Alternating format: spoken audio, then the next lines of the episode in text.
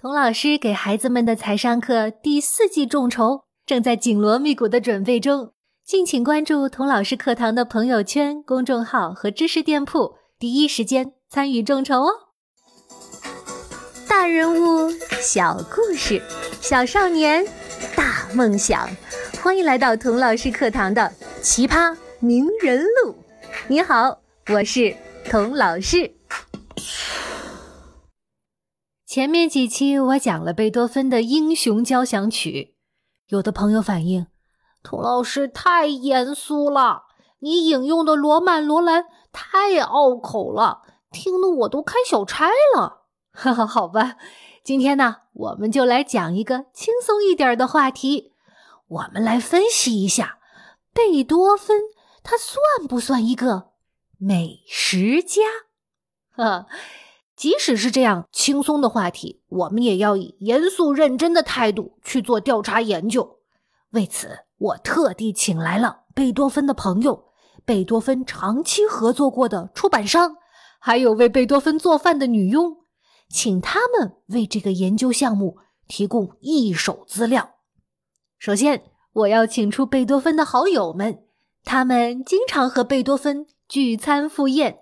不但熟悉贝多芬的音乐，对他的饮食口味肯定也很了解。啊，先生们好！听说你们跟贝多芬先生的私交很好，请问贝多芬先生平常最喜欢吃什么呀？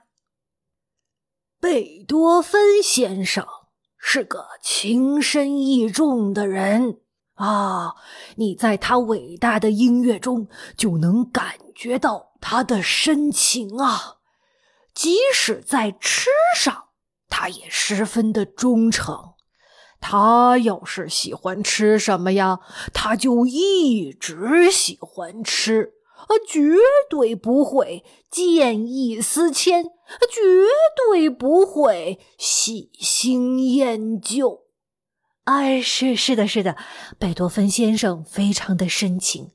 那他最喜欢吃什么呢？贝多芬先生虽然在口味上很忠诚，但是他并不是因循守旧、害怕变化的人。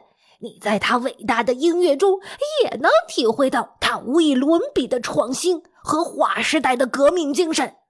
他喜欢吃的食物也不是单调乏味、一成不变的。哦，是的，是的，贝多芬先生非常革命创新。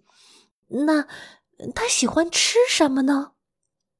能跟贝多芬先生交朋友，是我这一生呃最值得骄傲的事情。他的音乐，呃，不不不好意思，打断一下，你们几位到底有没有跟贝多芬吃过饭呀？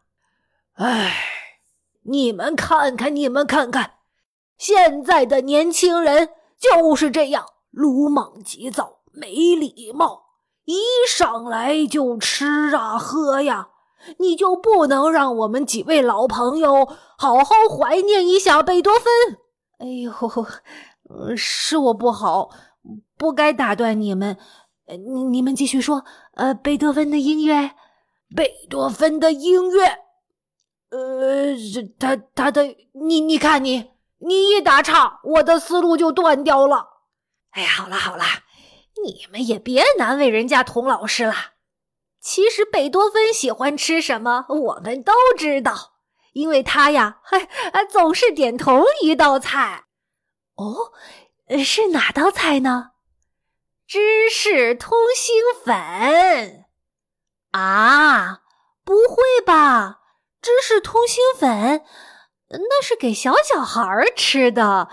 嗯。贝多芬先生怎么会喜欢吃这么便宜、这么小儿科的菜呀？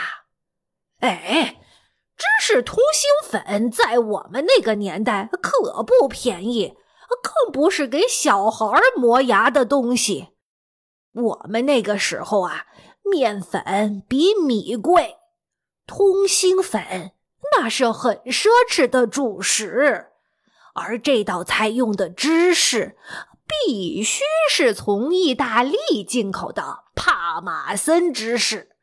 贝多芬牙口软，啊，他喜欢把通心粉煮得软软的，然后呢，拌上厚厚的黄油和芝士，再撒上一撮油炸洋葱。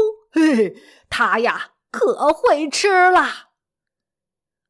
黄油芝士、油炸洋葱，这听起来好像不是太健康啊！哦，这么有营养的菜，怎么不健康啊？贝多芬先生吃好了，才有力气写他长长长长的交响乐。我天天给他做饭，我还不知道吗？哦哦啊！厨娘师傅您好。啊，你天天给贝多芬先生做饭，实在是辛苦了。啊，贝多芬先生除了芝士通心粉，还喜欢吃什么呀？哦哦，先生最喜欢吃的菜肴之一就是我做的糊状面包汤，这是他每周四的固定食谱。一到周四，我就用托盘装十个大鸡蛋，连同热汤一起端出来。他会把鸡蛋拿起来，对着光线仔细检查，接着用手磕开鸡蛋，先用鼻子，嗯，使劲儿闻一闻，一定要极新鲜的鸡蛋，他才会把它打到汤里。哎，等等等等，你说你每次给他多少个鸡蛋？十个，一个也不能少。呃，十个鸡蛋。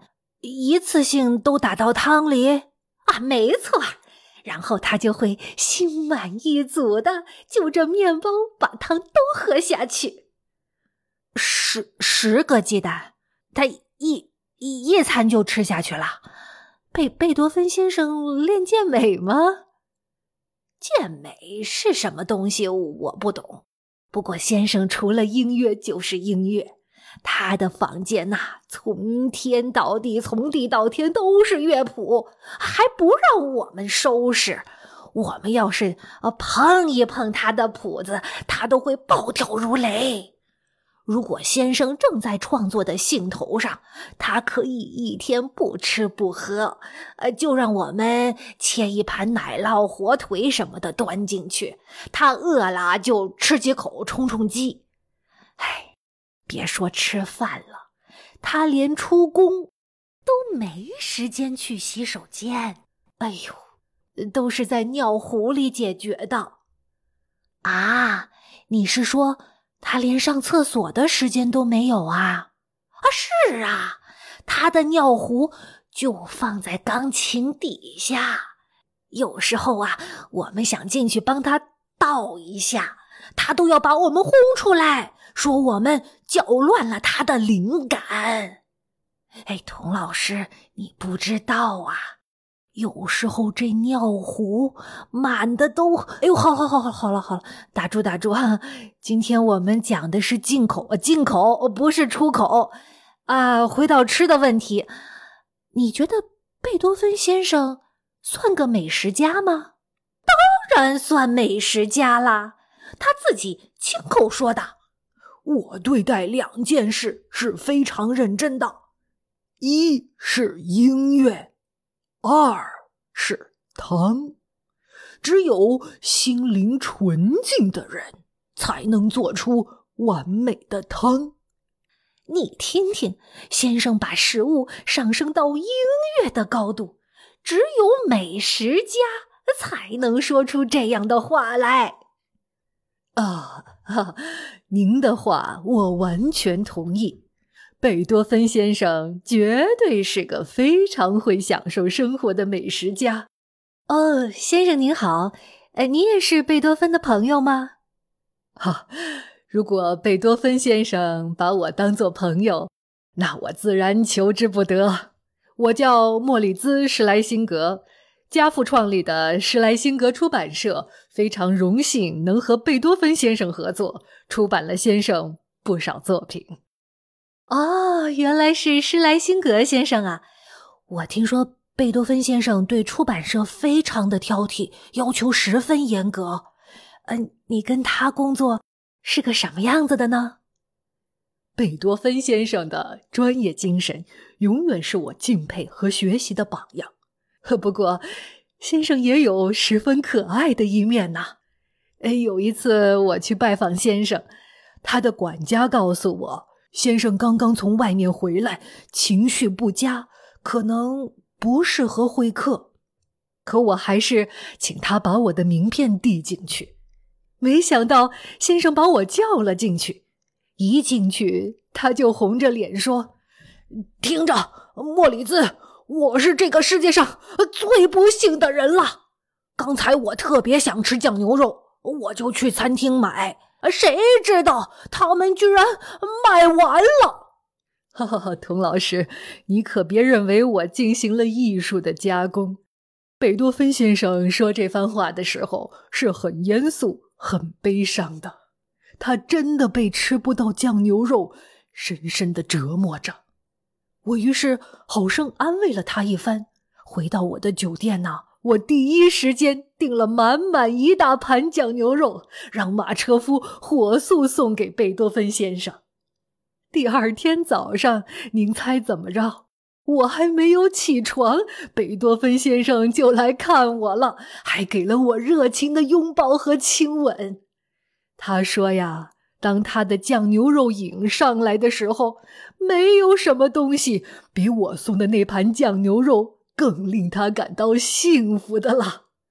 此后啊，他把他新创作的好几首奏鸣曲都拿给我的出版公司首发。你说，一个不懂得欣赏美食的人，怎么会有这样的激情呢？贝多芬先生。